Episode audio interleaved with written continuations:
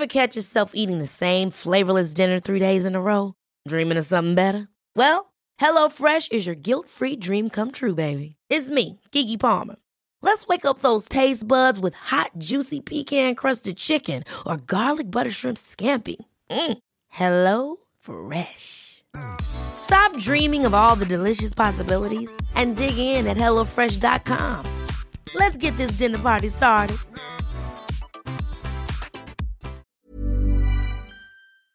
Se van acercando las vacaciones y si tienes un bebé en casa, seguro que te preocupa cómo organizar sus comidas durante los viajes, los días de playa o las salidas a la montaña. Una opción cómoda y muy socorrida son los potitos de Nutriben, porque saben cuánto te preocupa dar a tu bebé tarritos nutritivos y con todas las garantías. Los potitos se preparan aquí en España con los mejores ingredientes, como frutas, verduras, carnes o pescados, y solo emplean aceite de oliva virgen extra. Esos ingredientes tal cual se trituran, cocinan y se envasan al vacío para su correcta conservación. Y ya sabes que igual de importantes son los ingredientes que lleva un alimento como los que no lleva. Los potitos de Nutriben son tarritos que no contienen sal, azúcares añadidos, almidón, colorantes, conservantes, gluten o aceite de palma. Recuerda que los únicos potitos son de Nutriben. Gracias a Nutriben y a su marca Potitos por apoyar los buenos contenidos en este podcast.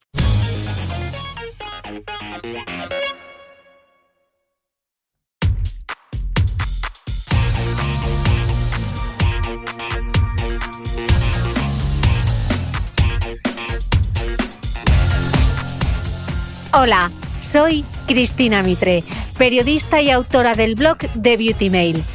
Bienvenido a este nuevo episodio de mi podcast, un espacio semanal en el que entrevisto a grandes expertos de la salud y el bienestar para que aprendamos juntos a vivir mejor.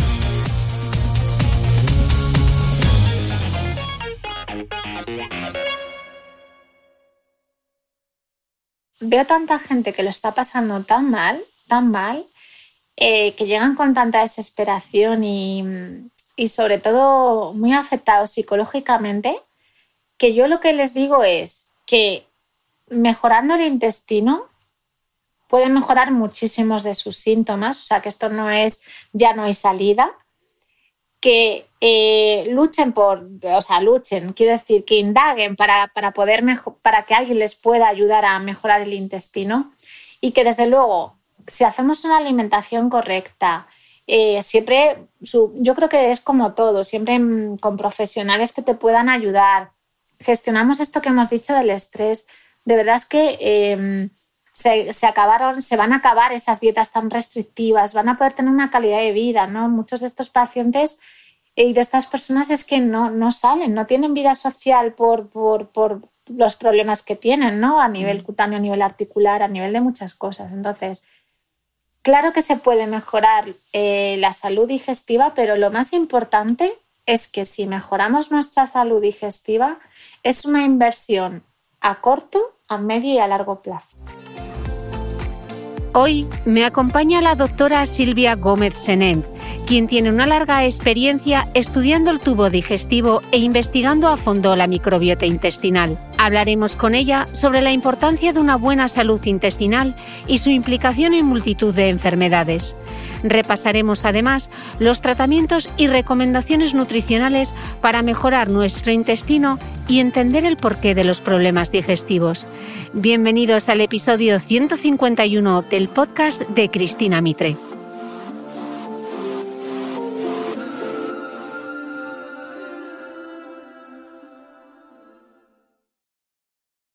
Doctora, bienvenida. Hola, ¿qué tal? ¿Qué tal, Cristina? ¿Cómo estás? Yo fenomenal, muy contenta de poder charlar contigo de un tema tan fascinante como la microbiota y el intestino, que hoy vamos a aprender un montón de cosas. Eh, Silvia, dices en tu libro Universo Microbiota eh, que basta un pequeño esfuerzo divulgativo y un cambio de hábitos por nuestra parte para conseguir una transformación radical tanto en nuestra cantidad de vida como sobre todo en la calidad de la misma. ¿De verdad que es tan fácil? Bueno, eh, nuestros hábitos de vida sí que es fácil cambiarlos y si entendemos el por qué tenemos que cambiarlos, ¿no? Yo creo que eh, una buena explicación de esto es lo que ayuda a que nosotros cambiemos nuestros hábitos de vida. Fíjate, la divulgación es más complicado. ¿Por qué? Porque es cierto que esto de la microbiota hay personas que les cuesta todavía entender que realmente tenga un papel tan importante en nuestra salud, ¿no? Entonces, a veces esto es como que mucha gente se queda incrédula, ¿no? De cómo estos bichitos, que ahora hablaremos, realmente em, tienen tanto, tantos superpoderes, ¿no? Realmente. Pero sí, sí, si realmente explicamos todo esto y de manera sencilla, por supuesto, claro que sí, es más fácil de lo que pensamos. Pues es el objetivo que me he marcado hoy, así que vamos a ello. El investigador español Carlos López Otín, quien ya estuvo en este podcast, eh, nos contaba que nuestra salud y nuestra calidad de vida, aunque pueden estar condicionadas por nuestra genética, dependen en mayor medida del estilo de vida de cada persona, ¿no? Eh, Silvia, ¿cómo nos condicionan eh, nuestros hábitos e incluso nuestras creencias. Me ha gustado mucho porque hay una frase buenísima del libro que me he apuntado, una frase que recoges de George Bray, que dice, los genes cargan el arma y el entorno aprieta el gatillo. Eso es. Al final, bueno, todos tenemos nuestros, nuestro componente genético, es decir, nuestra genética que nos puede predisponer a desarrollar pues, cualquier enfermedad pero cada vez estamos dándonos más cuenta que lo que se conoce como la epigenética, es decir, todo lo que eh, rodea ¿no? a esa genética, pues puede cambiar nuestra genética realmente y nos puede condicionar a que a lo mejor estar predispuestos a una enfermedad de Parkinson, te pongo, eh, porque tengamos un antecedente familiar, pues un padre, un abuelo con enfermedad de Parkinson, si nosotros cambiamos pues nuestro estilo de vida, nuestra alimentación, nuestra gestión del estrés, nuestro ejercicio, eh, la genética ya no tiene tanta fuerza y lo demás lo podemos modificar con este tipo de, hábitos, ¿no? De todos los hábitos, ¿cuáles son los que más impacto tienen en la salud digestiva? Pues eh, fíjate, eh, yo creo que si tuviéramos que poner, enumerarlos, por ejemplo, yo pondría la alimentación, y en un segundo caso, el estrés, fíjate, la gestión del estrés. Eh, luego iría el ejercicio y otras cosas que menciono en el libro, ¿no? Pero es verdad que lo primero la alimentación. Fundamentalmente. ¿Y dónde, mete, tú que ves, que has visto ya tantos millones de pacientes, casi millones, sí, yo creo, has dicho en, el, libro, ¿cuál es el error más común? Porque una cosa es la burbuja de Instagram, lo que contamos, y otra cosa es la realidad de una consulta como la que tú tienes en el Hospital de la Paz de Madrid. Pues mira, el error eh, en muchos casos es que por ese desconocimiento a veces que has comentado antes, no lo de divulgar, em, la gente lo que tiende es que cuando, por ejemplo, nos, nos sienta algo mal o empezamos a tener síntomas de algún tipo, sea digestivos o, mm, heridas en la piel o cualquier, cualquier cosa de este tipo, la gente lo que hace es retirarse alimentos. Mm, desde un punto de vista al principio, pues tiene un poco sentido, ¿no? Pues relaciono, no sé, te pongo un ejemplo sencillo, que si quito el gluten, pues eh, me dejan de aparecer granitos. Entonces, lo que vemos muchísimo en las consultas, que esto eh, hay que cambiarlo, es que la gente llega con unas dietas muy, muy restrictivas. ¿no? Entonces, no es tanto la restricción de los alimentos, que no digo que en casos haya que hacerlo, ¿eh? ojo, que esto no es ser extremista, pero sin embargo, lo que sí que hay que hacer, y eso es lo que no se pone foco ahora mismo, es mejorar el intestino. Si nosotros mejoramos el intestino, eh, todo lo demás va a mejorar. No es cuestión de quitar alimentos y eso es una cosa que, se está haciendo ahora con muchísima frecuencia. ¿Y cómo se mejora el intestino? Uy, esa es la pregunta del millón, ¿verdad? Bueno, em, a ver, pues un poco las, las, bases, ¿no? Lo más importante es eh, una buena alimentación. Eh, siempre se repite al final lo mismo, pero es como muy de sentido común, pero es así. Alimentación, gestión del estrés, ejercicio y algo tan bonito como puede ser el, tener unas buenas relaciones sociales, ¿no? El, también el autocuidarnos, ¿no? El saber un poco darnos nuestro, nuestro espacio a nosotros mismos. Entonces, todo eso, aunque parezca que, que, estamos así charlando como algo que no, bueno, pues que no, no está escrito en ningún sitio, ya cada vez hay más evidencia acerca de esto, ¿no? Que realmente todos estos aspectos que te acabo de comentar, pues tienen evidencia en que eso mejora el intestino y que con eso, si lo conformamos como un hábito, pues vamos a mejorar seguro. Mm. Eh, Silvia, se habla mucho del fenómeno inflammaging o inflamación crónica yo creo que todos lo hemos oído hablar, de, hablar de, este concepto, pero no tenemos muy claro qué es esto de la inflamación crónica, esta cosa como silenciosa. Eh, ¿Qué es y por qué está tan relacionada con el intestino? Bueno, pues porque en gran medida em, lo que nosotros vemos, la inflamación crónica no deja de ser, eh, pues eso, eh, un fenómeno que se produce en nuestro organismo cuando ha habido pues normalmente un agente dañino del, estilo que sea, ¿no? Si ese em, agente es como constante, crónico, pues es una inflamación que se mantiene continua. Esa inflamación se produce por una activación del sistema inmunológico. Entonces, em, ¿qué es lo que pasa? Que nosotros nos tenemos que dar cuenta que nuestro tubo digestivo, además de tener estos microorganismos, estos superhéroes que hablo yo, eh, también tenemos un sistema inmune y es uno de los sistemas, o sea, es una parte del sistema inmune muy, muy importante, pues mm. porque es como la entrada de todo lo que pasa por nuestro cuerpo pasa por nuestro intestino, aparte bueno, de la piel, que también contactamos con el exterior, ¿no? A través de la piel. Entonces, ¿qué es lo que ocurre? Que cuando em, ciertas cosas pasan por nuestro intestino, nuestra microbiota, que ya supongo que hablaremos un poquito más adelante, mm pues eh, reconoce como algo como extraño el sistema inmune que hay en nuestro intestino, que es como la primera barrera que tenemos de protección, bueno, pues dice esto lo conozco, no lo conozco, lo ataco o no lo ataco. Al principio, en un primer momento, si hay una situación pues, eh, transitoria, pues bueno, el propio sistema inmune del tubo digestivo lo ataca y se acabó, se cierra el problema.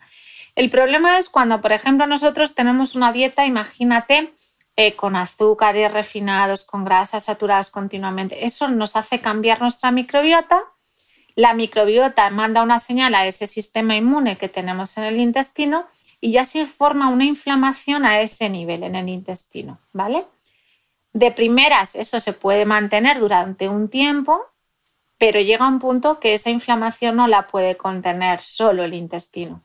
Entonces ya llama a su sistema inmune general de nuestro cuerpo y es cuando se produce la inflamación a nivel general, ¿no? De todas las células del cuerpo, que es cuando ya ahí hablamos de los fenómenos de envejecimiento, ¿no? Al final, em, el envejecimiento no es solo que se te caiga, ponga el pelo blanco o que la piel se cambie, es, eh, un envejecimiento a nivel celular, ¿no? por eso. Entonces, tenemos que pensar que, fíjate qué importante es esa puerta de entrada de nuestro tubo digestivo, nuestro sistema inmune digestivo, y es el que va a dar la señal al sistema inmune global, que es el que al final, bueno, pues va a perpetuar esta, esta mm. inflamación crónica. Claro. Y seguro que más de un escuchante cuando piensa en digestión está pensando en el estómago, pero como tú hablas en el libro, hay ese intestino delgado que tiene un papel importantísimo y que muchas veces no nos estamos acordando de él, ¿no? Hay dos fenómenos que tú explicas muy bien y que creo que son necesarios antes de entrar a hablar de la microbiota, que es la permeabilidad intestinal y la diferencia con la barrera intestinal, porque yo creo que lo hemos visto mil veces en redes sociales, en revistas, y creo que hay muchos errores y cosas sobreentendidas. ¿Nos explicas bien estos dos conceptos? Claro, mira, qué bonita pregunta, Cristina, porque eh, totalmente. Me pasa mucho en la consulta esto, ¿no? la gente piensa que la permeabilidad intestinal es, eh, es una cosa como muy conceptual, pero realmente es mucho más, más flexible, ¿no? Entonces, la barrera intestinal es una barrera física, es decir, es, una, es la pared que hay en nuestro tubo digestivo. Siempre hablo del intestino porque es donde se producen todos estos fenómenos, pero el estómago también tiene su barrera física, ¿vale? Pero es una barrera que está conformada anatómicamente y tiene sus capitas, tiene su capa de moco, tiene sus, microbiota, tiene sus células, todo esto. Entonces, esa barrera es muy selectiva, es decir, ella es, por lo que te decía antes, es la que decide lo que entra, lo que no entra a la sangre y lo que va a quitar o no quitar, ¿vale?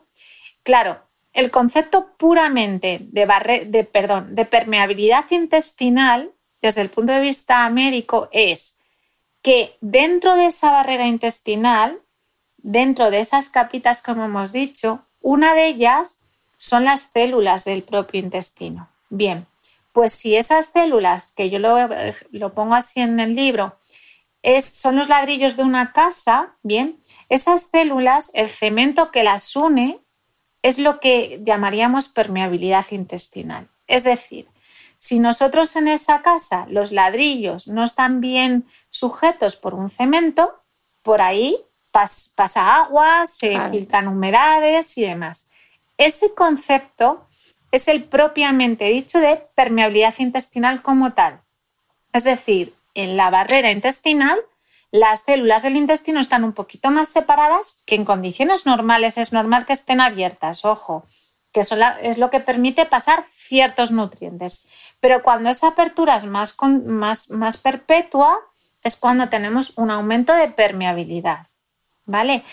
El problema es que eh, se, em, se extrapola el concepto de permeabilidad, tal como lo hemos hablado, esa separación de, nuestros ladrillos de la casa, em, con que realmente si tú tienes permeabilidad intestinal o no la tienes, tu intestino está bien o mal, pero tu intestino está bien o mal si además el resto de elementos de la barrera intestinal están bien o mal.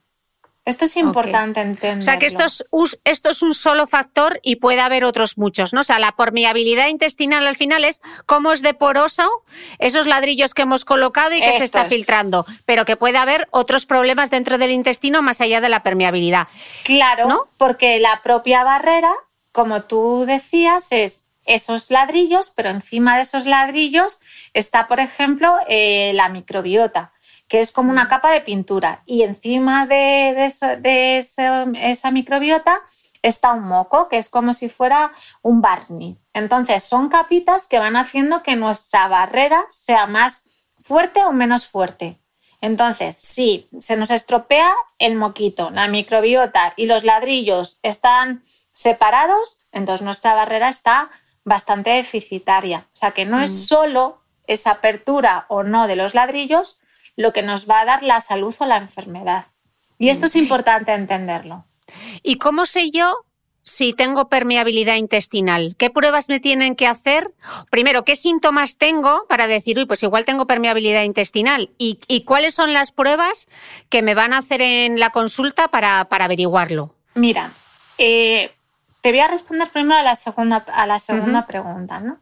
Eh, hay como dos escenarios ¿no? de, pacientes o de personas. Tenemos la persona que realmente no tiene ningún síntoma, o sea, que está bien, pero que te viene a la consulta o te consulta simplemente porque, te decía antes, pues tengo un antecedente en mi familia de un cáncer de colon, de una enfermedad de Parkinson y quiero saber cómo está mi barrera intestinal, ¿vale? Ese paciente no viene con ningún síntoma.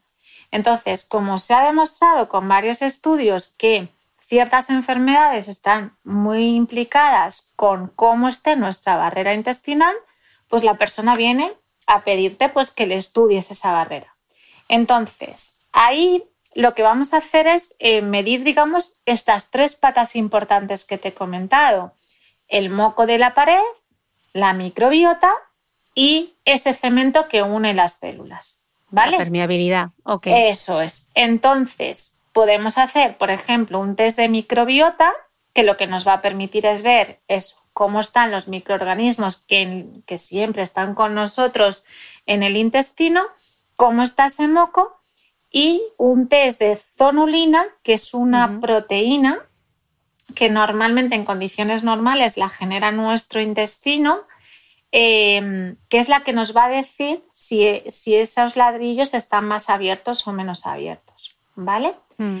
Luego tenemos el caso de un paciente que sí que tiene síntomas. Es decir, que imagina, y además aquí podemos tener un grupo muy, muy variopinto ¿eh? de, de, personas. O sea, que es que siempre pensamos que vamos a tener síntomas digestivos y a veces no es así. Tenemos un paciente que a lo mejor te viene con una rosácea, que es una enfermedad eh, de la piel, ¿no? Eh, que te viene con una, inflamación articular, una artritis, o la fibromialgia, que es una enfermedad ahora también muy frecuente, sobre todo en mujeres, que son dolores musculares, ¿no? Y entonces, eh, como nosotros ya estamos conociendo que la barrera intestinal en su conjunto, no solo la permeabilidad, está implicada en este tipo de enfermedades, pues a lo mejor ya te vienen a la consulta una paciente que te dice, pues mira, tengo una fibromialgia y eh, quiero, necesito ver cómo está mi intestino porque puedo mejorar mis síntomas de fibromialgia, ¿no? Entonces, esto también es, muy frecuente. Y quizá he dicho dos, pero sería un tercer tipo de paciente el que te viene ya con síntomas. Es decir, síntomas de, imagínate, dolor de tripa, la tripa se nos hincha mucho, em, tenemos como ciertas intolerancias a alimentos. Esto em, suena mucho a barrera intestinal dañada, que hay que mejorar. Veremos cuál será de esas tres patitas que te he dicho la que está alterada. Hay gente que tiene solo una pata, hay otra que tiene las dos y hay otra que tiene las tres. Mm. Y en función de eso así haremos el tratamiento, mm. que esto también es importante. Mm. Lo que me parece fascinante, Silvia, de lo que estamos contando es cómo al final algo que está en nuestro, o sea, algo que está en nuestras tripas, por ejemplo, con el caso del Parkinson, o sea, al final es una enfermedad de, eh, del sistema central nervioso, ¿no? ¿Cómo está? Esta sí que es la prueba de cómo, lo que dicen siempre, ¿no? El, el intestino, el segundo cerebro, ¿no? que ahora me, gustaría que es. Claro, esa parte me parece fascinante. O sea, ya hay evidencia científica de que sí que está relacionada la enfermedad de Parkinson, por ejemplo, con la barrera intestinal y, con la permeabilidad intestinal. Eso es. Sí, mira, ahí yo esto lo cuento mucho porque es un ejemplo muy indicativo que es el típico de wow, qué, qué, impactante, ¿no?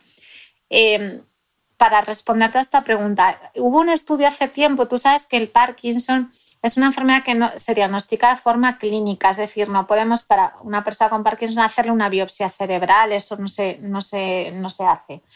Entonces, en un estudio se cogió personas que habían fallecido que tenían Parkinson, ¿vale? Y se les hizo una biopsia cerebral y una biopsia intestinal, ¿vale? Entonces, estudiaron qué pasaba por ahí. Eh, la enfermedad de Parkinson se caracteriza porque se deposita un tipo de proteína en las neuronas y normalmente se veían las neuronas cerebrales. Bien, pues no solo se vio ese depósito de la proteína en las neuronas cerebrales, en esas biopsias, sino que también en las neuronas, que no lo hemos dicho, de nuestra barrera intestinal, que también tenemos muchas neuronas, estaba esa proteína. Hasta ahí dices, bueno, pues hay una conexión. De hecho, hay muchos pacientes con enfermedad de Parkinson que antes de debutar con el Parkinson tienen síntomas digestivos. Ese inciso. Pero lo más bonito del estudio es que midiendo eh, la edad de esa proteína, ¿vale? La proteína era más viejecita en, en las biopsias intestinales que las del cerebro. Y esos autores lo que concluyeron es, la enfermedad de Parkinson empieza en el intestino, no empieza en el cerebro por la comunicación con el nervio vago, ¿no? Justo estás mencionando el nervio vago, que nos hablas mucho de él en el libro y que es el actor protagonista que no nos hablan mucho de él y qué papel tiene tan fundamental para conectar nuestras tripas con nuestro cerebro, ¿no? Explícanos esto en nervio vago, qué es lo que hace. Pues mira, el nervio, el nervio vago es, es un nervio muy gordito que nos recorre todo, todo nuestro cuerpo realmente tiene muchas fibras pequeñas, nerviosas, y se encarga de, un montón de cosas. O sea, el nervio vago nos ayuda a, tener sensaciones en la piel, en el oído, controlar frecuencia cardíaca, las digestiones, todo. Pero em, él es como una autopista grande, ¿no? Que lo que hace es comunicar las señales que el intestino, por esas neuronas que tiene, que tiene unas fibras nerviosas, las señales que va percibiendo el intestino las transmite vía nervio vago al cerebro. Y, viceversa, es decir, es una comunicación bidireccional. De ahí a que muchas veces, muchas enfermedades digestivas se diga que, bueno, claro, si estás estresado, tienes una depresión, pues te afecta tu tubo digestivo mandan señales, se mandan señales mutuamente el intestino y el cerebro vía nervio vago señales de tipo químico fundamentalmente, eléctrico, hormonal y demás, para un poco acomodarse el uno al otro. Entonces, de hecho, hay cada vez más terapias que lo que hacen es controlar la actividad del nervio vago. Una de ellas es el mindfulness, ¿no? El mindfulness eh, con la respiración hace que el tono del nervio vago lo podamos controlar y de esa manera, aparte de gestionar el estrés, esta mm, autopista vaya como más tranquila, ¿no? Por decirlo de alguna manera me, parece fascinante el ejemplo que pones de la respiración como algo tan simple como respirar, lo hacemos tan mal y puede, puede tener un impacto tan positivo o tan negativo en nuestra, en nuestra salud, ¿no? Eh, estabas hablando de esa pista de comunicación que puede provocar que ese nervio vago se vuelva de verdad vago y no transmita la información adecuada. Mira, eh, realmente pues lo producen muchas cosas, entre ellas pues lo que te decía, una alteración en la microbiota del intestino ya de por sí te genera em, pues eso, un cambio en esa tendencia, ¿no? En el paso de sustancias de un lado para otro.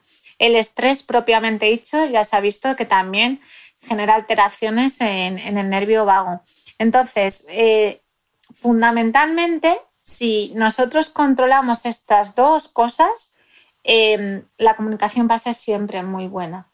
De hecho, hay estudios que dicen que si nosotros em, cuando respiramos y controlamos nuestra frecuencia respiratoria, nuestro corazón también se acopla a esa frecuencia respiratoria y si en ese momento pusiéramos unos electrodos en el cerebro y unos electrodos en, en el intestino, la frecuencia de, digamos, de movimiento tanto del corazón, del pulmón como del cerebro y del intestino van sincronizados. Por tanto, parece que si nosotros eh, ese eje central de corazón, cerebro, intestino y respiración lo controláramos, todo iría muchísimo mejor. Y la forma y el foco siempre es, pues eso, eh, manejando mucho eh, la frecuencia respiratoria. Eh, estabas hablando antes de la tonicidad del nervio vago. Aquí somos muy pro entrenamiento de fuerza en este, en este podcast. ¿Cómo sé yo si tengo buen tono en el, en el nervio vago y algo aparte de la respiración se puede hacer para tenerlo con tono? Mira, eh, dicen que, claro, eso es muy difícil de demostrar. Hay algún pequeño estudio que eh, el tono vago además tiene un, tipo de fibras, en concreto lleva eh, fibras del sistema nervioso autónomo, en concreto el parasimpático, que está muy relacionado con em, nuestra vida social, nuestra interacción social. Entonces, una forma también de estimular nuestro nervio vago es que tengamos unas buenas relaciones sociales. Hay, cuando digo esto no, no quiero decir que tengamos que estar de juerga todo el día, se refiere a eh, el tener, pues eso, comunicación con las personas, em, el tener una, conversación que te genere un bienestar, ¿no? Eso sí que se ha visto, de hecho hay, hay también estudios que miden el tono del vago en función de personas que, y en el libro lo cuento, uno de los estudios era este, ¿no? Metían a ¿no? Era, no, ese es otro, este, Este es uno que lo que meten, que es muy divertido, meten a unas personas en una, bueno, en una fiesta que no se conocen y les miden el tono vagal antes de entrar a la fiesta. Entonces, bueno, lo miden con una serie de aparatos y demás. Y a la salida de la fiesta, pues bueno, vuelven a medir el tono vagal. Y luego les hacen unas encuestas de, bueno, qué tal lo han pasado, cómo se han sentido y demás. Y era curioso porque las personas que más habían interaccionado con más gente, habían, bueno, pues se habían presentado a gente que no conocían de nada, primero se sentían mucho mejor y además su tono vagal era mucho mejor, era mucho más saludable. ¿no? Y esto, la verdad, pues es, un poco también lo que yo cuento, que al final, em, y esto nos está pasando en la pandemia de alguna manera, ¿no? Que al, reducir estas interacciones sociales, de ahí a que haya tanta gente que lo esté pasando también tan mal, ¿no? O sea, que, que al final todo tiene un, se encaja, se va encajando mm. todo, sí. Todo, todo está, al fin y al cabo, todo está interconectado, ¿no? Eh, me ha gustado mucho un concepto del libro que dices que la microbiota es como nuestro documento de identidad intestinal personal. Eh, no demos nada, por supuesto, aunque en este podcast ya hemos hablado de la microbiota, explícanosla de esta manera fascinante. ¿Qué es la microbiota? Yo siempre digo que mm, eh, yo lo explico de una manera, te lo voy a contar como se cuenta a mis pacientes. Ay, sí, sí, sí, así, así, a, lo barrio sésamo. Entonces, eh, mira, yo cuando tuve que empezar, cuando estudié la microbiota hace ya bastantes años y me puse un poco a entenderlo, porque una cosa es el que está en el laboratorio viendo los bichitos en sí, que están ahí y saben sus funciones, pero claro, tú esto lo tienes que bajar a tierra y explicárselo a una persona cuando ve un test de microbiota dice, sí, sí, pero ¿esto qué significa? Yo no entiendo nada de esto, ¿no? Entonces yo, esto lo que suelo hacer, y lo, habrás visto en el libro, cuando intento entender ciertas cosas, me voy a cosas muy de la vida cotidiana. Entonces yo me fui a mi hijo y eh, cuando yo veía tantos, estudiaba, ¿no? Y leía tantos nombres raros de bacterias, yo no soy microbiólogo, yo. Entonces decía, jo, es que esto hay que intentar simplificarlo para entenderlo, no quiere decir que... Entonces, sí, perder eh, rigor. Eso es, eso es. Entonces, al final, lo que, eh, la forma más sencilla de explicarlo es que lo que tenemos ahí dentro es un universo de microorganismos, ¿vale? De bichitos. Dentro de ese universo de bichitos tenemos desde bacterias, virus, hongos, parásitos, o sea, tenemos no me gusta usar esa palabra, pero tenemos ahí una fauna de, bichos, ¿no? Entonces, dentro de esa cantidad de, bichitos, hay unos que son muy, muy buenos y hay otros que no son tan buenos. Pero deben de convivir juntos. Es importante que estén, porque de alguna manera los buenos controlan a los malos y los malos, por su afán de ser malos, quieren cargarse a los buenos. Pero esto es, es, deseable porque eso es lo que hace que tengamos un equilibrio, ¿no?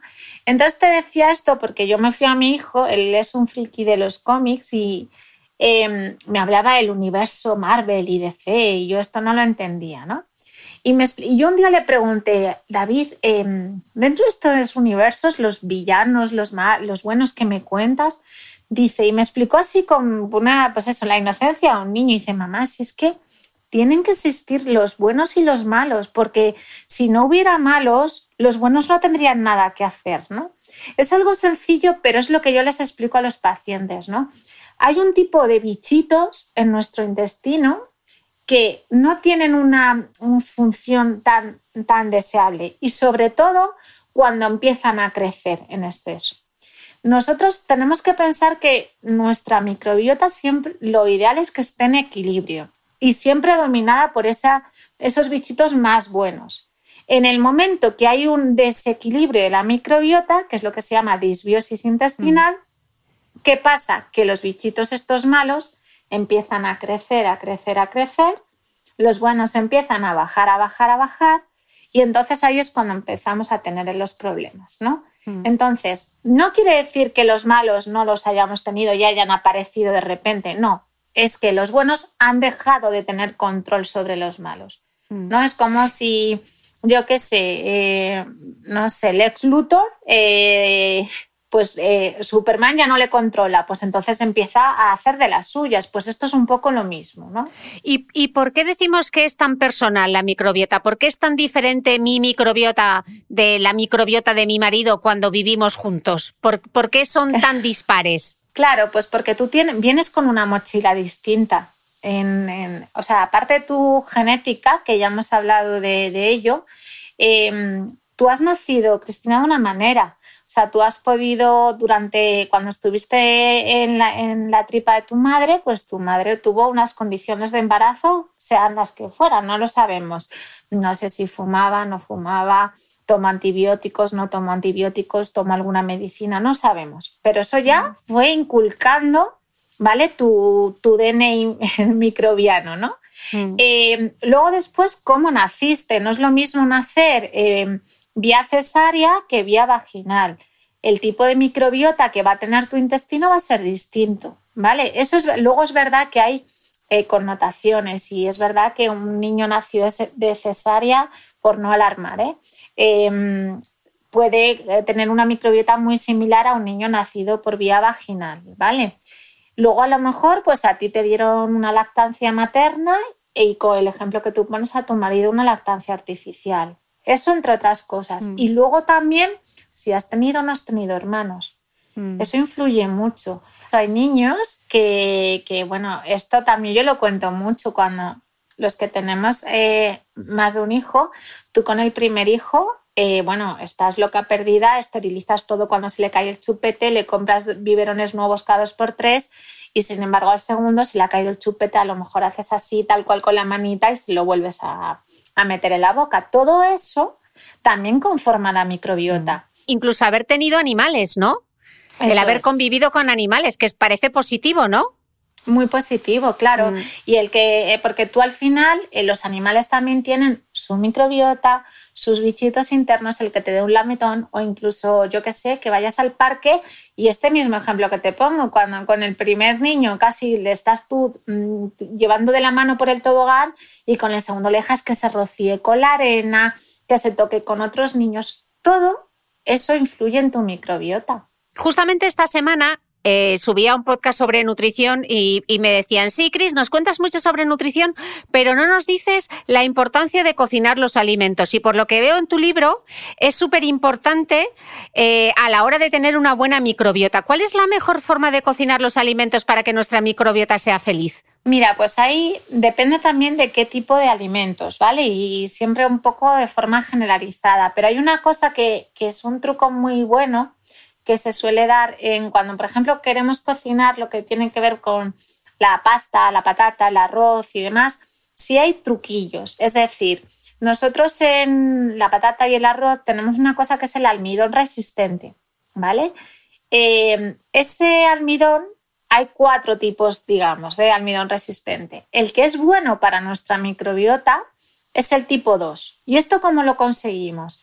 Pues lo conseguimos de una manera muy concreta. Nosotros, por ejemplo, si hacemos unas patatas o un arroz, lo hervimos, como es habitual, eh, le, damos, le echamos agua muy fría, muy fría, muy fría, muy fría, lo dejamos reposar, lo metemos en la nevera y al día siguiente o cuando pasen unas horas lo volvemos a calentar y nos lo tomamos. Esto ha generado que dentro, por ejemplo, del granito de arroz, ese almidón haya cambiado de estadio y se convierta en un almidón tipo 2, que es el que es bueno para nuestra microbiota, por ejemplo. ¿no? Y esto es, es algo que hace que mucha gente que tiene muchas molestias al tomar hidrato de carbono, la patata y el arroz, si tú lo cocinas de esta manera, lo vas a tolerar muchísimo mejor y encima tiene beneficios para, para tu microbiota. You should celebrate yourself every day, but some days you should celebrate with jewelry. Whether you want to commemorate an unforgettable moment or just bring some added sparkle to your collection, Blue Nile can offer you expert guidance and a wide assortment of jewelry of the highest quality at the best price. Go to BlueNile.com today and experience the ease and convenience of shopping Blue Nile, the original online jeweler since 1999. That's BlueNile.com. BlueNile.com. Ever catch yourself eating the same flavorless dinner three days in a row? Dreaming of something better? Well, HelloFresh is your guilt free dream come true, baby. It's me, Kiki Palmer. Let's wake up those taste buds with hot, juicy pecan crusted chicken or garlic butter shrimp scampi. Mm. Hello Fresh. Stop dreaming of all the delicious possibilities and dig in at HelloFresh.com. Let's get this dinner party started.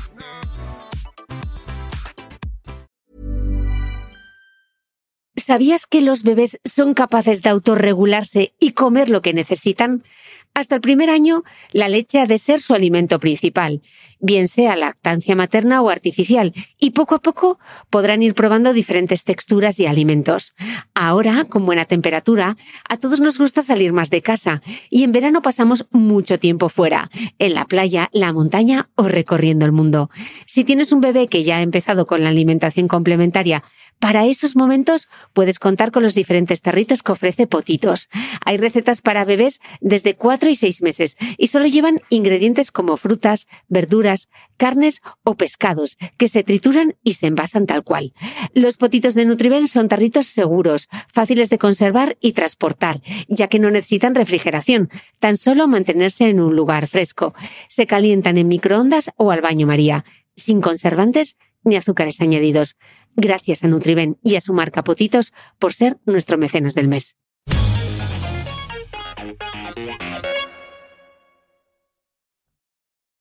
¿Y por qué? O sea, la razón principal de que sea tan importante que esta microbiota tenga los soldados buenos y también un poquito de soldados malos, pero que no le ganen la guerra.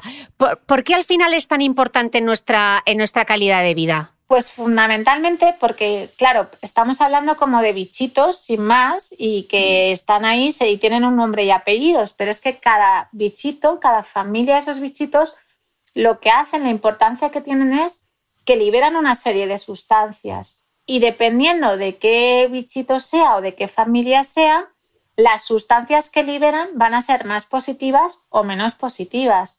Y eso es lo que va a, dar eh, lo que va a importar a nuestra salud.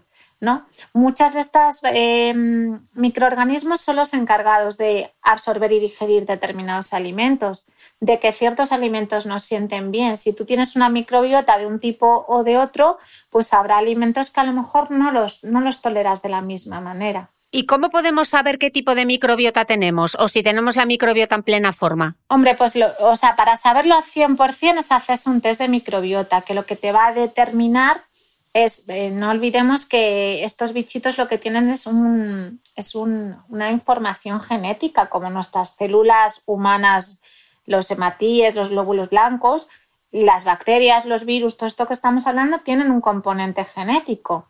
Entonces, en los test de microbiota lo que se suele hacer es, a través de una muestra de heces, se estudia el material genético que hay ahí. Entonces, ya como los microbiólogos lo que han ido viendo es pues esta secuencia de, de bueno, de ARN, que es lo que se suele ver, eh, es similar a esta, pues esta bacteria se llama y le ponen el nombre. Entonces, con eso tú sacas como pues tu DNI de tu microbiota en ese momento. Mm. Lo que pasa que esto me suena un poco, o sea, ahora dirán, uy, pues igual me debería hacer un test de microbiota.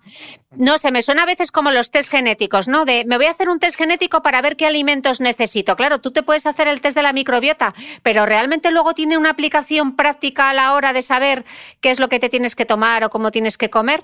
Hace así con la cabeza, me está negando. Así que. No, a ver, yo sí que suelo pedir en algún paciente sí que se necesita, ¿no? Pues por eso, porque a lo mejor han tomado muchos tratamientos y tienen una microbiota muy concreta.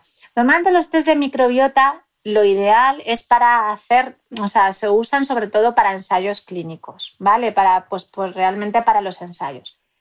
Cada vez la evidencia que lo que ha ido demostrando es con ensayos clínicos y con test de microbiota en laboratorios bien hechos, es, por ejemplo, Imagínate, coger un grupo de pacientes, no sé, te digo, con dermatitis atópica, por ejemplo, que también es algo muy frecuente, y les analizan su microbiota, te hablo intestinal, ¿eh? que también hay microbiota cutánea, microbiota intestinal, y han visto que todos ellos o la mayoría de ellos cumplen con un patrón concreto de microbiota, es decir, tienen una firma concreta, es decir, unas bacterias están más altas y otras más bajas, ¿no? Entonces, en muchas ocasiones, en la mayoría de ocasiones, depende del caso que tú tengas delante, no es necesario pedir un test de microbiota, porque cada vez hay más estudios que apuestan porque, bueno, pues el paciente, no sé, con Parkinson tiene estas alteraciones, el paciente con síndrome de intestino irritable tiene estas, siempre sabiendo que, claro, puede haber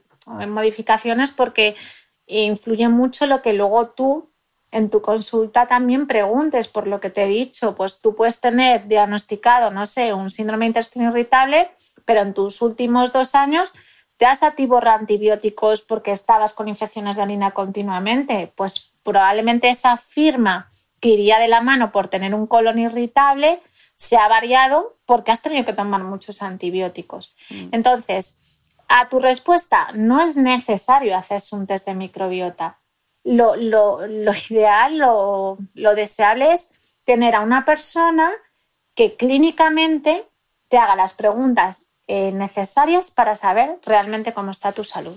Eso es lo más importante. Y como somos tanto de suplementarnos mm, por el artículo 33 y hay 50 millones de suplementos para mejorar tu microbiota intestinal. ¿Los necesitamos? ¿Debemos ir al médico para que nos lo recete? No pasa nada por tomarlos. Luego entraremos en el tema de los probióticos. Pero ¿qué opinión tienes al respecto? Pues claro, esto es como todo en la vida, pues ni mucho ni poco. Es decir, hay cierta suplementación que es muy buena y que sabemos ya que tiene unos beneficios extraordinarios tanto a nivel de microbiota como a nivel eh, del organismo en general, el omega 3, la vitamina B6, el zinc, todo el magnesio, ¿no? Son eh, ciertas vitaminas, minerales que son, son buenos tomarlos, ¿no? Porque mm, nos previenen y ya hay estudios que, que confirman esto. Pero así porque, o sea, eso se puede tomar. Eh, la realidad es que esos suplementos poco van a cambiar tu microbiota van a cambiar otros aspectos, ¿vale? Pues porque el omega 3 se ha visto que mejora mucho la parte, por ejemplo, la función cerebral, em, otra serie de cosas. El omega 7, la parte de la piel. Pero realmente, eh, relación directa con la microbiota, la suplementación no la tiene, salvo ciertas cosas como puede ser la glutamina que se usa en la permeabilidad intestinal. Hablas también en el libro y en este podcast hemos hablado de la dieta baja en FoodMap, pero das un dato que me parece súper interesante y es que eh, pese a los efectos beneficiosos demostrados de la dieta baja en FoodMap, eh, puede, hay cierta preocupación en la respuesta a nivel de la microbiota intestinal. Entonces ahora dirán, ¿pero qué era lo del FoodMap? Recuérdanoslo, Cris, recuérdanoslo. Entonces, explícanos primero qué es esto de la dieta baja en FoodMap y esta, y, esta preocupación que hay ahora en relación con la microbiota, porque conozco a bastante gente que está con este tipo, claro, eh, con este tipo de dieta baja en FoodMap y por aclarar un poco.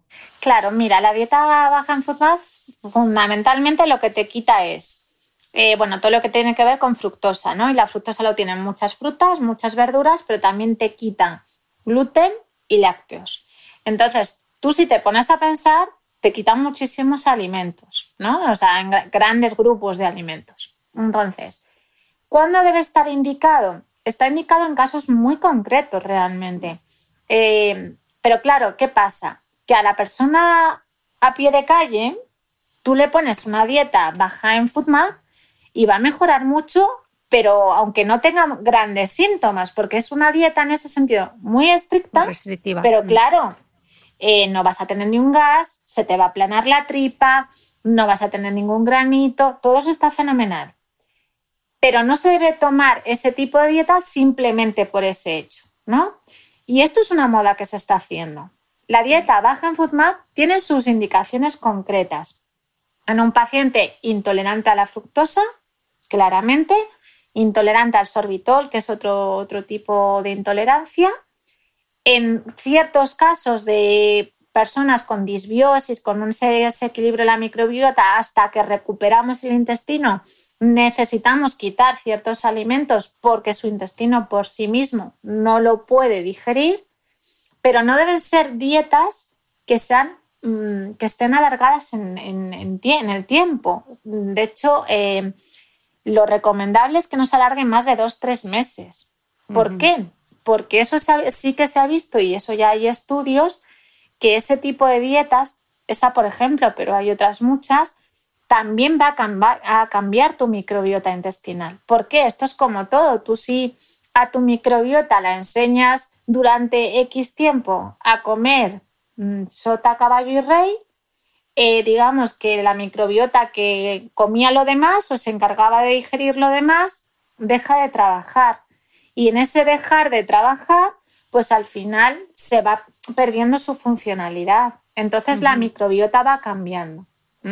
Entonces, hacer dietas tan restrictivas porque sí, no tiene ningún sentido. Y, por ejemplo, la dieta cetogénica, ¿qué relación hay entre dieta cetogénica y microbiota? Porque hicimos aquí un podcast completo sobre la dieta cetogénica y yo creo que de la microbiota no hablamos. Claro, pues a ver, la dieta cetogénica es un poco como la de FoodMap, ¿no? Al final, eh, o la antiinflamatoria, es que hay muchísimas, ¿no? Pero eh, tiene menos mm, problema a nivel de microbiota, ¿vale? Porque es una dieta que no restringe tanto tantos grupos de alimentos, por decirlo de alguna manera, ¿vale? Y, lo que hace fundamentalmente la dieta cetogénica es que produce mucha em, bajada de esa inflamación que hablábamos. Entonces, nos da mucho margen a que si nosotros bajamos esa inflamación también podamos recuperar algo de nuestro intestino. Igual, estas dietas no deben ser dietas que se deban hacer durante largos periodos. Esto es como todo lo ideal y eso cualquiera te lo puede decir, es siempre una dieta eh, saludable, por supuesto, y variada, siempre. Mm. Eso es lo, ideal, ¿no? Y, y, Silvia, el ayuno que está tan de moda y que se habla tanto, ¿qué relación hay entre el ayuno y la microbiota? Pues igual, sí que hay ya estudios que han visto efectivamente que, el ayuno, ya no por mejorar síntomas digestivos o síntomas fuera del aparato digestivo, es que hacen como que nuestra microbiota descanse, ¿no? Como que eh, si estamos comiendo eh, continuamente, em, realmente nuestra microbiota está trabajando continuamente. Entonces, el ayuno es bueno para dejar descansar esa microbiota el tiempo necesario, pues, como cuando nosotros dormimos, ellos mm. también necesitan descansar.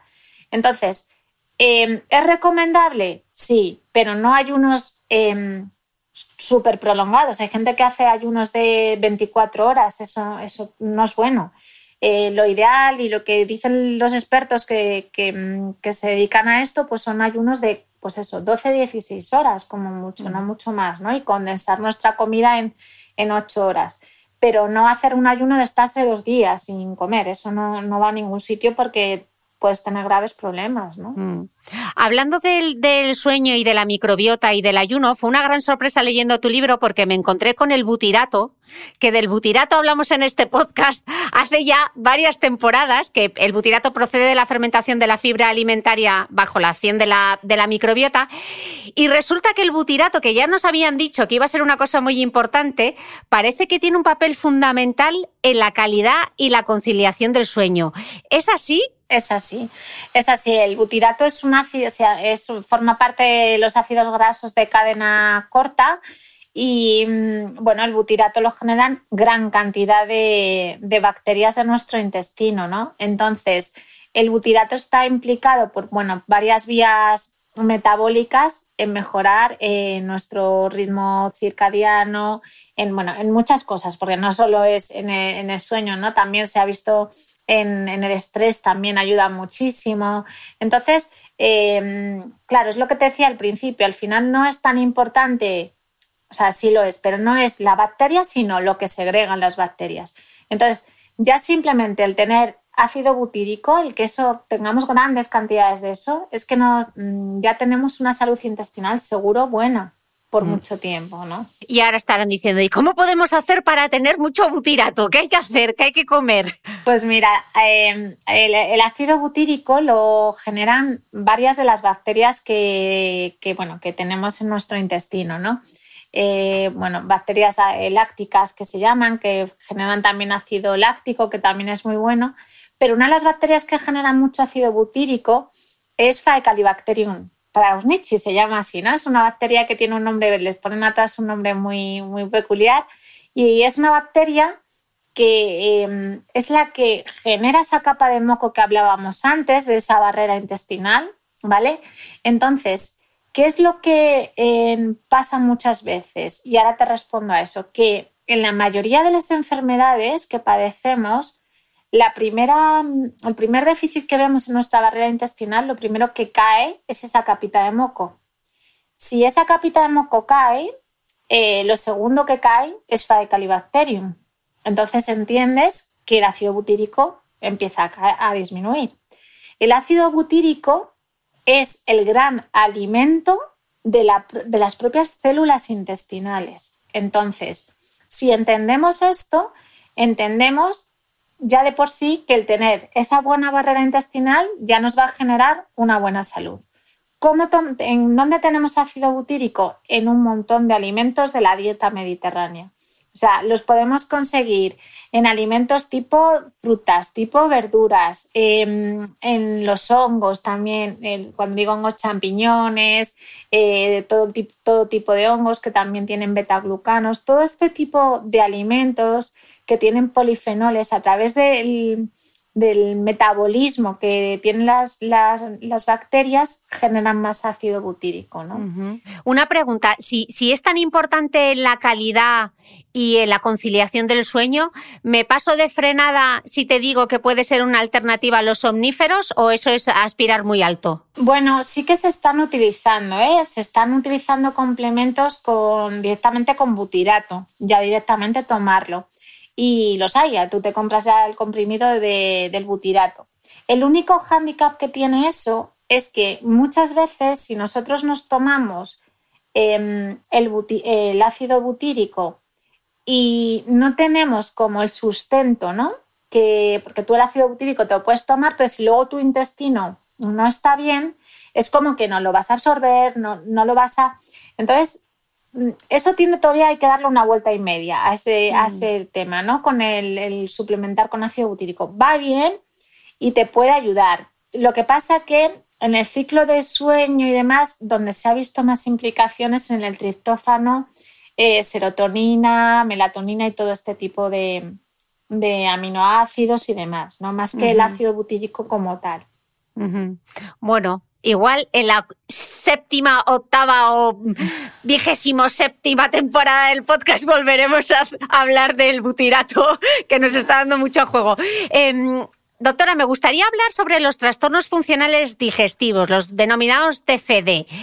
Yo no sé si es una, es una mitre estadística, pero yo cada vez conozco a más mujeres que sufren de este tipo de trastornos. ¿Me confirmas mi hipótesis o no me avalan los datos? No, mira, eh, te voy a contar.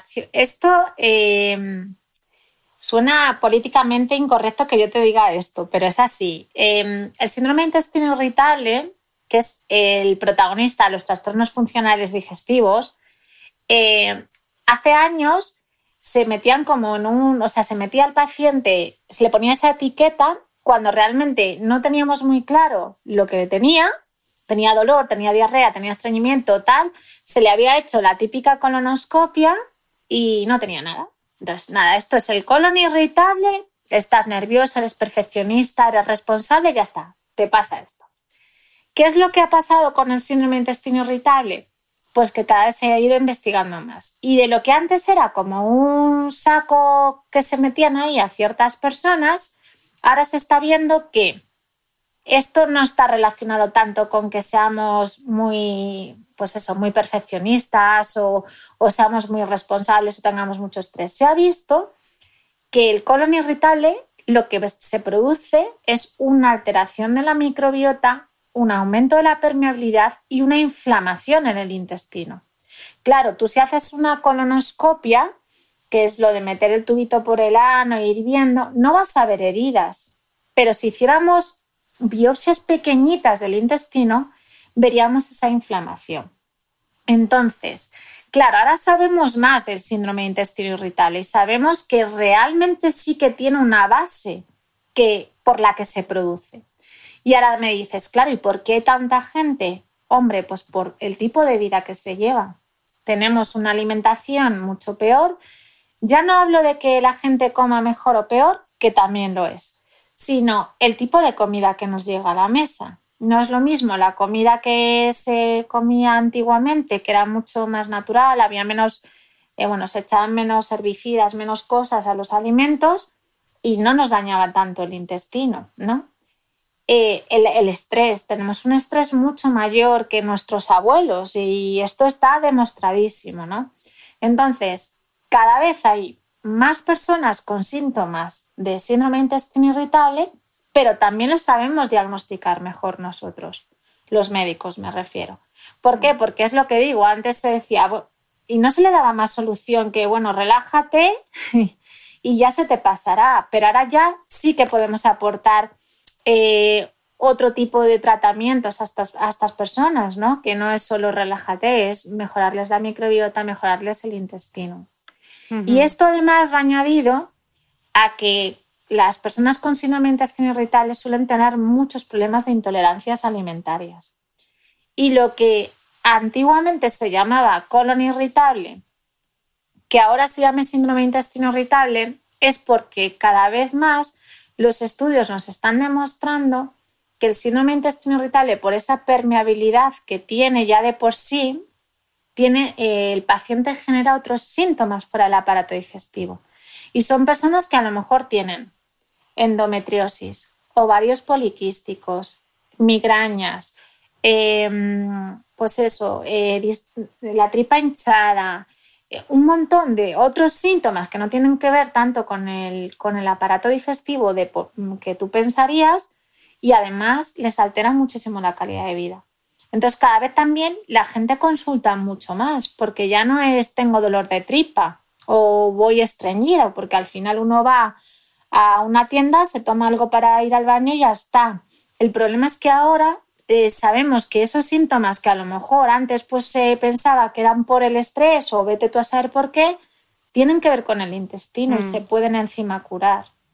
Estoy segura que nos están escuchando Silvia y al otro lado hay alguien que dice, esa soy yo o ese soy yo, ¿qué hago? ¿Qué les recomendarías? Yo eh, siempre digo lo siguiente, cuando una persona eh, ya ha consultado, en el caso del colon irritable, ¿no? y no le han dado una solución, es decir, no le han dicho em, tómate esto o simplemente relájate, em, hay que seguir indagando. O sea, eh, tenemos datos cada vez más certeros de que el síndrome de intestino irritable puede producir un montón de síntomas que los explica el tener mal el intestino. Entonces, yo a qué les animo? A que, ostras, a lo mejor, pues mira, ese dolor de tripa ya lo he hecho mío, porque esto es otro problema que estamos viendo. Convivimos con un dolor durante... Un dolor puede ser un dolor realmente o un, otro dolor de otro tipo, ¿no? Em, yo qué sé. Ya lo hacemos tan nuestro que lo normalizamos. Lo asumes, lo normalizas. Mm. Eso es. Pero ¿qué pasa? Que a lo mejor cuando vas cumpliendo años te empieza a aparecer unas cefaleas que imagínate, has ido al neurólogo y te dicen que no tienes nada ostras, pues vamos a pensar que a lo mejor el intestino tiene algo que ver. Entonces, yo siempre lo que digo es, no es que hay que ir al médico por cualquier cosa que te surja, no. Pero si tú ya has sido estudiado y hay síntomas que te están apareciendo y que no encuentras una explicación, casi siempre la explicación la vas a encontrar en el intestino. Y mm. ahí es cuando hay que consultar. Mm. Eh, Silvia, yo te tengo que preguntar en este podcast sobre los probióticos, que en tu libro te extiendes un montón y lo explicas, la verdad que súper bien. Y me ha gustado mucho esto de ponerles los nombres y los apellidos para saber quién es quién. Entonces, me, encantaría que me leyeses qué significa el Lactobacillus casei DN 114. ¿A qué corresponde cada una de estas cosas? Para que la gente sepa leerlos. Claro, mira, esto es una cosa importante, ¿no? Eh, los probióticos, cuando los compramos, em, tienen eso, el nombre y los dos apellidos. Entonces, eh, en este estudio que decíamos de los microbiólogos, que cuando buscan las bacterias les ponen nombres y apellidos, son ellos los que tienen la culpa de que tengan estos nombres, ¿no? Entonces, lo primero es lo que conocemos como mm, el orden ¿no? de, la bacteria, que es un grupo concreto. Luego está el género, la especie y la, cepa, ¿no? que es lo de lactobacillus, yo que sé, plantaron y un, normalmente suele ser una designación numérica, el segundo apellido. ¿no? Entonces, esto es muy importante. ¿Por qué? Porque yo lo explico e incido mucho. Mira, a mí me pasa en ocasiones que mm, tú mandas un probiótico y pones, imagínate, te, te pongo este ejemplo como pudiera ser otro cualquiera. No sé, lactobacillus plantaron DR27, ¿no? Para un problema que tenga cualquier persona. Entonces, llega a la farmacia, le he puesto un nombre comercial que contiene, contiene esa cepa, no, no quiero dar nombres comerciales. Entonces, llegan a la farmacia y entonces ven Lactobacillus plantarum y le dan ese. Pero a lo mejor no se han fijado que esa cepa, ese número que el segundo apellido, no es el mismo. Entonces, esto lo cuento porque mm, los estudios que hay para cada enfermedad son con una cepa concreta, es decir, un nombre y dos apellidos. Y no va a ser ni va a tener el mismo fin un Lactobacillus plantarum DR27 que el DR28, me lo invento, pero para que entendamos. Porque a lo mejor el que ha demostrado eficacia para la depresión es el que termina en 27 y no el que termina en 28. Mm. ¿Vale? Entonces, esto sí que es importante porque muchos de los fracasos de tratamientos con probióticos es por esto, porque creemos que cualquier probiótico nos sirve para todo y es que no es así. O sea, y también a lo mejor suena políticamente incorrecto, pero hay ciertos probióticos que, mm, primero, eh, no tienen estudios que avalen realmente su eficacia, pues porque no han comprobado que esa cepa eh, vaya bien para el estrés y sí que han visto que una cepa que es Lactobacillus plantarum, el 28, sí la tiene y entonces lo sacan con la misma indicación, pero no tiene estudios sobre eso. Entonces, qué importante es el darnos cuenta que eh, la eficacia y el resultado en tu cuerpo va a depender de que ese nombre y dos apellidos se cumplan. O sea, que siempre el nombre y los dos apellidos y sobre todo que sean bajo prescripción del médico, ¿no? Que te diga el médico exactamente qué probiótico necesitas. Si es que lo necesitas antes de ponerte a, tomarte tú una suplementación que igual ni siquiera es necesario. Sí sabemos y me pareció súper interesante porque además eh, otra escuchante del podcast me pidió que en algún momento, por favor, hablase de las infecciones genitourinarias y, en, el, y en el libro sí que hablas del papel que tienen los probióticos Em, y me interesa particularmente porque em, parece ser que uno de los eh, mayores problemas es el aumento del riesgo de desarrollo de resistencia microbiana como resultado del tratamiento regular con antibióticos, ¿no? Y esto se puede tratar eh, entre, entre, das como varias alternativas y entre ellas incluyes los probióticos.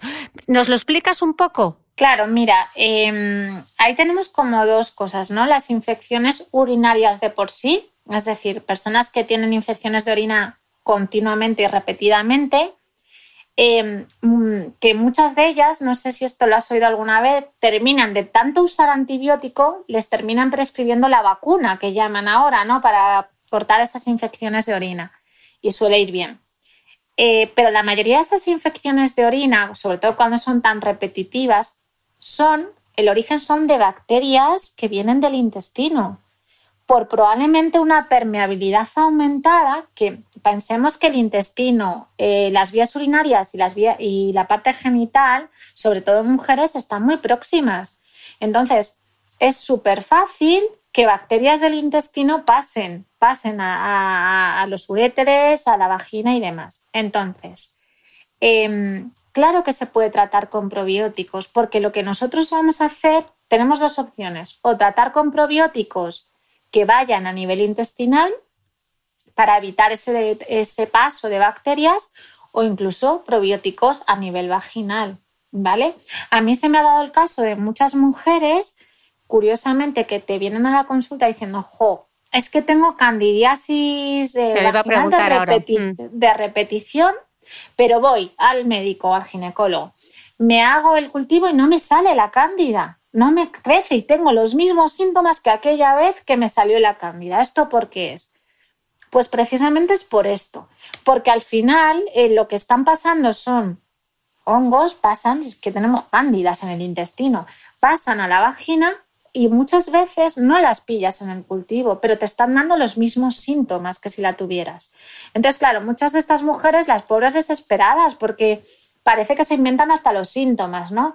Entonces, esto lo que nosotros solemos hacer es poner unos probióticos concretos para mejorar este tipo de, afecciones.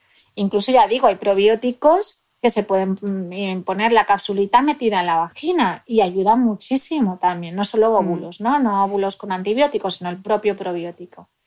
Entonces, esto a muchas personas les ha, les ha ayudado mucho, porque ya no solo porque le quitas los síntomas, porque les quitas de estar tomando antibióticos que encima están generando problemas en su microbiota.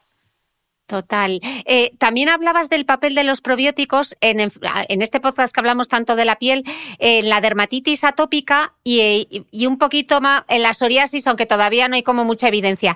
Respecto a la dermatitis atópica, ¿qué se está viendo ya? Mira, nosotros lo que estamos viendo, estamos haciendo ahora un estudio con, dermatólogos eh, de la atopia. Bueno, ha habido siempre varias corrientes, ¿no? Que decían que si la dermatitis atópica, bueno, aparte tiene mucho que ver la microbiota de la piel, lógicamente, ¿no? Pero también es verdad que para dermatitis atópica y rosácea se, se usan muchas veces antibióticos, que al final afecta a la piel y afecta al intestino. Entonces, lo que se ha visto en muchas ocasiones, y estos ya son estudios más antiguos, parecía que si la bacteria que tenemos en el estómago, el Helicobacter pylori, tenía relación con todos los procesos cutáneos, una cosa que se conoce como sobrecrecimiento bacteriano, que es un exceso de bacterias en el intestino delgado también, y luego una disbiosis en el intestino grueso. Nosotros estamos haciendo ahora un estudio con los dermas en los que pacientes con dermatitis atópica, antes de que ellos les pongan ningún antibiótico, ningún nada, les estamos haciendo un estudio de microbiota. Ahí sí que hacemos test de microbiota porque lo que queremos ver es efectivamente si este grupo de población tiene alguna alteración común. Les estamos haciendo el test del sobrecrecimiento bacteriano y lo que te puedo decir hasta ahora es que sí que hay un desequilibrio en microbiota a favor de unas bacterias muy concretas y sí que tienen exceso de bacterias en el intestino delgado. Y lo que estamos haciendo, como hemos comprobado eso, es tratando estas dos cosas, las dos cosas que te acabo de decir, mejora mucho la, pues, eh, la sintomatología y luego los dermas, los tratamientos que ponen son quizá entre, entre comillas menos invasivos, ¿no? A lo mejor no requieren un antibiótico oral, a lo mejor puede ser solo cutáneo o mm, en ocasiones por el picor un corticoide, em, porque ya digo que eso, que, que al final pues eh, usan eso, mm, antibióticos, corticoides para acné, rosácea y todo esto, ¿no? Mm. Y, la verdad es que sí que sí que estamos viendo que hay bastante relación. Mm. Otro dato interesante, y ya termino con los probióticos, es su uso para el estreñimiento crónico, ¿no? Algo de lo que sufren muchísimas mujeres. Eh, ¿Cómo ayudan los probióticos y qué les podemos recomendar? Pues mira, efectivamente, el estreñimiento crónico es a diferencia esa es que del síndrome de intestino irritable, que una variedad es el síndrome de intestino irritable tipo estreñimiento, es que el estreñimiento lo que tienen es que no van al baño, pero no les duele la tripa. Entonces, eh, aparte de los probióticos, que es algo bueno y hay unas cepas muy concretas para ellos, en el estreñimiento crónico funcionan muy bien los prebióticos, que es esto que podemos usar con la alimentación para que nuestras bacterias del intestino mejoren. Es decir, el alimento a las bacterias para que crezcan. ¿Por qué? Porque nosotros eso lo podemos conseguir pues dando, por ejemplo, tomando inulina, mucílagos, determinados tipos de fibras que lo que son son prebióticas, es decir, que cuando lleguen al intestino, en la fermentación van a producir una serie de sustancias muy útiles, como pues el ácido butírico y todos esos ácidos, que lo que van a hacer es mejorar la microbiota y a su vez van a mejorar la frecuencia defecatoria. Porque en los pacientes con estreñimiento crónico, en muchos de ellos lo que se ha visto es que, no en todos, ¿eh? pero en muchos se ha visto que hay un exceso de un bichito que son arqueas. Es, es un tipo como de arañitas, ¿no? No son bacterias ni virus, son arañitas. Estas arqueas lo que producen es metano. El metano en laboratorio, en gas. En condiciones de laboratorio, el metano se ha visto que enlentece el tránsito intestinal. Es decir, que si nosotros con esos prebióticos que te comento y determinados probióticos hacemos que la carga de estos bichitos bajen, el metano va a bajar y van a ir mejor al baño. Es que no ir al baño es terrible, Silvia. Es que merma mucho la calidad de vida. Merma mucho, la calidad de vida. Mm. Eh, Silvia, ha sido fascinante charlar contigo.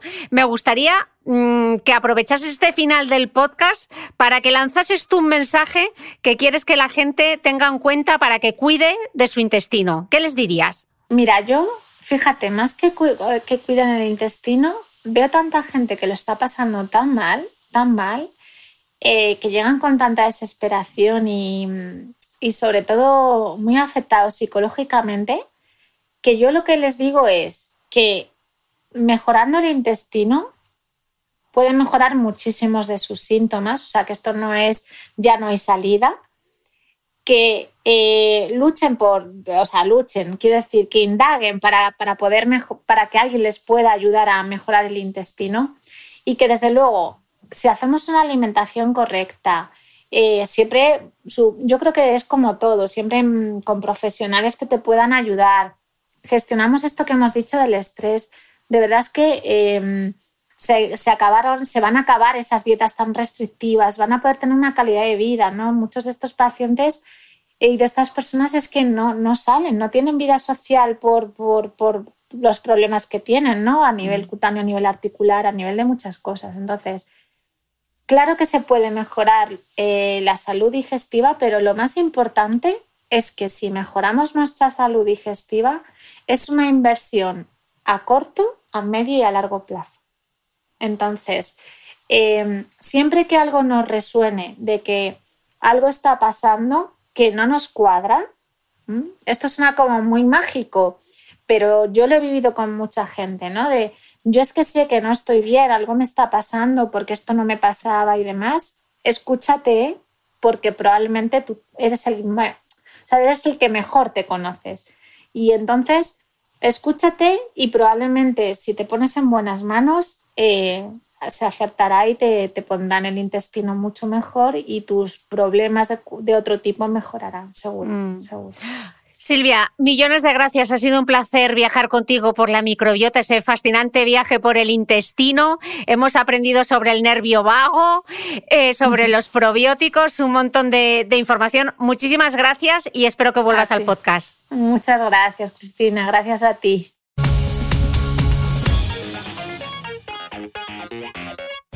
No olvides que todas las notas de este capítulo están en mi blog de beautymail.es. Además, si no quieres perderte ninguna entrevista, suscríbete al podcast de Cristina Mitre en tu reproductor de podcast habitual. Y un último favor, si me escuchas en Apple Podcast, regálame unas estrellas y déjame una reseña, porque así ayudas a que este podcast siga creciendo. Muchas gracias y nos escuchamos de nuevo el próximo domingo.